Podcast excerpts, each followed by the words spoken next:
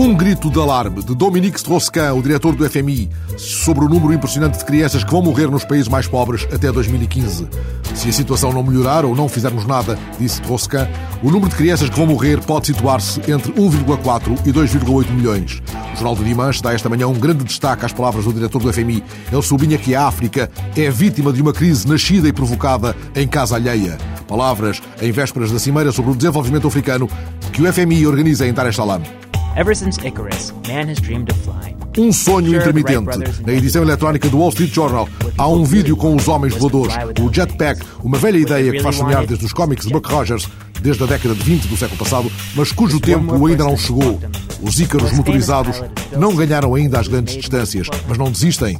Mesmo se a aviação federal responde que 30 segundos no ar não justificam que se fale em voo. Um efeito da crise, relatado pela agência F em Londres. O Estado vai pagar a terapia aos britânicos deprimidos pela crise.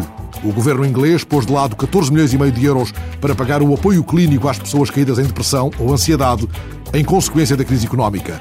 O ministro britânico da Saúde já disse que se alguém está em depressão por ter perdido o trabalho, o melhor é ajudá-lo a encontrar um novo emprego onde seja possível. Mas muitas vezes a depressão é uma barreira intransponível nessa procura de um novo trabalho. Dados oficiais, 6 milhões de pessoas sofrem de depressão no Reino Unido e muitas recebem um subsídio por incapacidade, pois não conseguem procurar trabalho.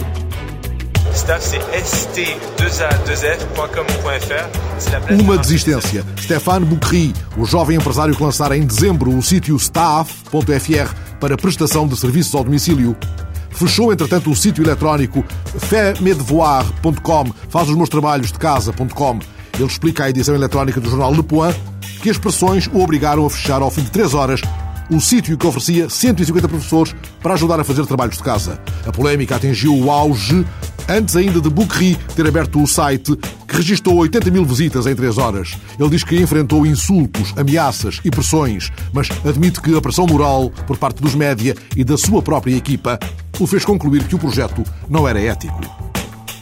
Um temor. Meir Javed Afar, um israelita especialista em temas iranianos, entrevistado pelo jornal catalão La Vanguardia, o Irão quer ser a superpotência do mundo islâmico, não em termos religiosos, porque não o pode ser, mas em termos políticos e militares.